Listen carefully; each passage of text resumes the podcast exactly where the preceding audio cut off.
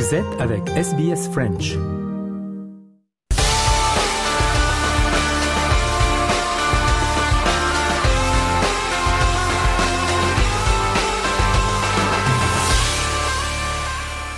Messieurs, dames, bonjour. Votre journal des sports de ce samedi 24 septembre. On commence avec l'AFL, le football australien. Si vous êtes en Australie, hein, cela n'a pas pu vous échapper.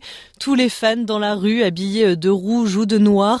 Le Victoria se prépare à accueillir la grande finale aujourd'hui. Les Swans de Sydney contre les Cats de Geelong. Deux ans que le MCG hein, de Melbourne n'avait pas vibré lors de ce match annuel exceptionnel. Covid oblige. Des milliers de personnes ont pris d'assaut les hôtels et les restaurants. Hier, les joueurs ont paradé dans les rues de la ville et notamment en bateau le long de la Yarra River. L'ambiance était au rendez-vous et les fans aussi. Coup d'envoi à 14h30 heure de Melbourne. Autre type de football hein, en Ligue des Nations, la victoire de l'équipe de France face à l'Autriche au Parc des Princes, deux buts à zéro. Une victoire importante à deux mois du mondial au Qatar et avec des nouveaux joueurs encore inconnus. Antoine Grenier.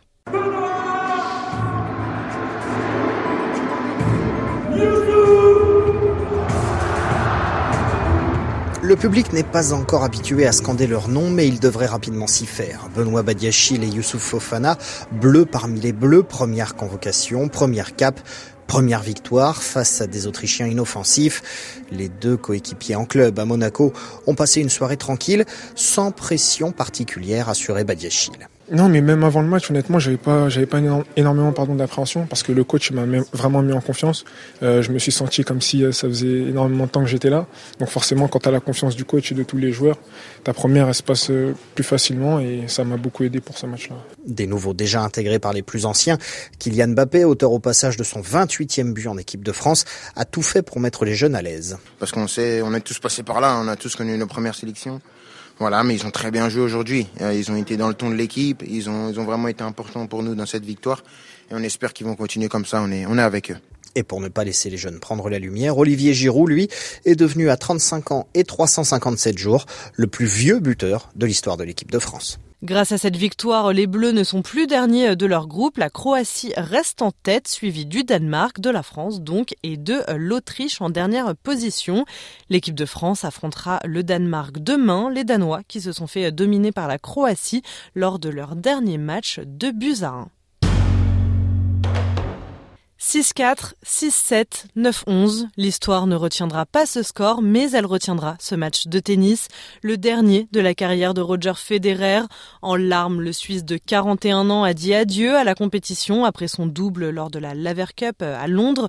Roger Federer qui a choisi de jouer aux côtés de son plus grand rival, mais néanmoins ami, Raphaël Nadal. Hugo Moissonnier pour RFI une association de bienfaiteurs pour un final en beauté. Leur concurrence a marqué l'histoire du sport, l'histoire du tennis et l'incroyable carrière de Federer. Personne n'a oublié par exemple la finale épique de l'Open d'Australie en 2017, l'un des derniers grands titres du Suisse. Ce vendredi à Londres, les Fédales comme Federer et Nadal n'étaient pas adversaires mais coéquipiers, sous le regard notamment d'autres vedettes du tennis d'aujourd'hui ou d'hier. Un frisson parcourt les tribunes lorsque le héros de la soirée glisse sur un coup droit la balle entre le poteau et le filet, une énième inspiration de génie qui enflamme les spectateurs.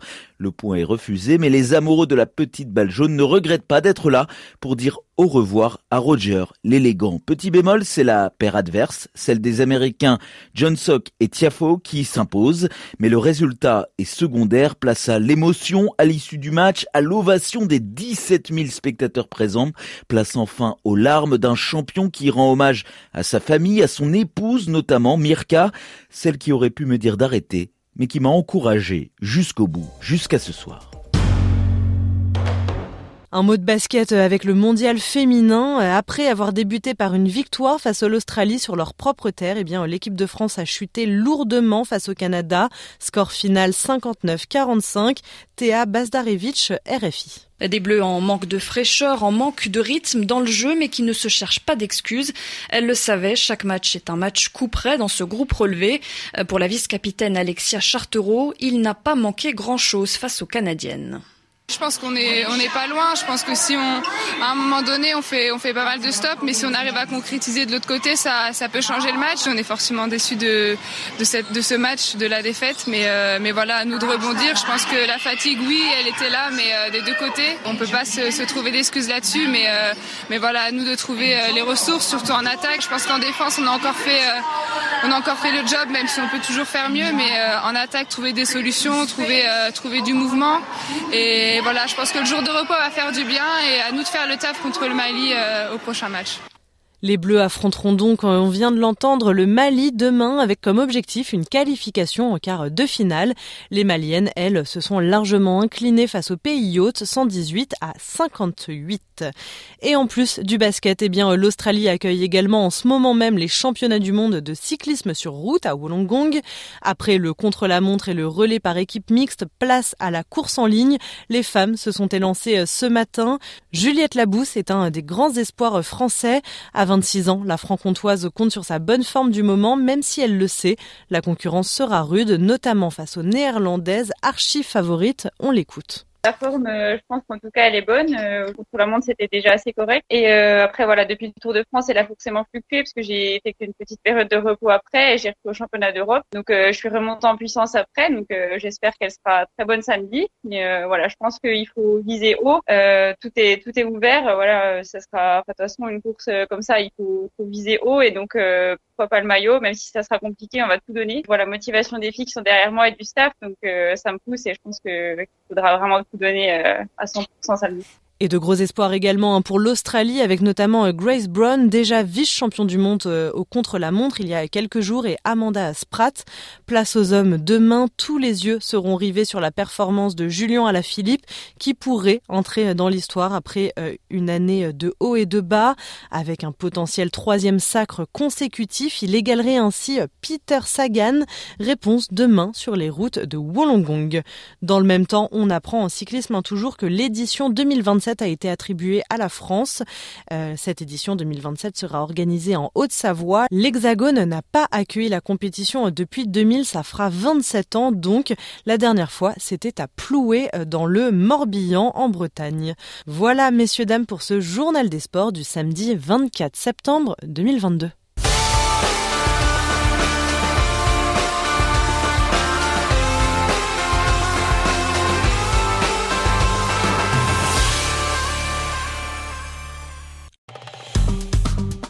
Aimez, partagez, commentez. Suivez-nous sur facebook.com slash sbsfrench.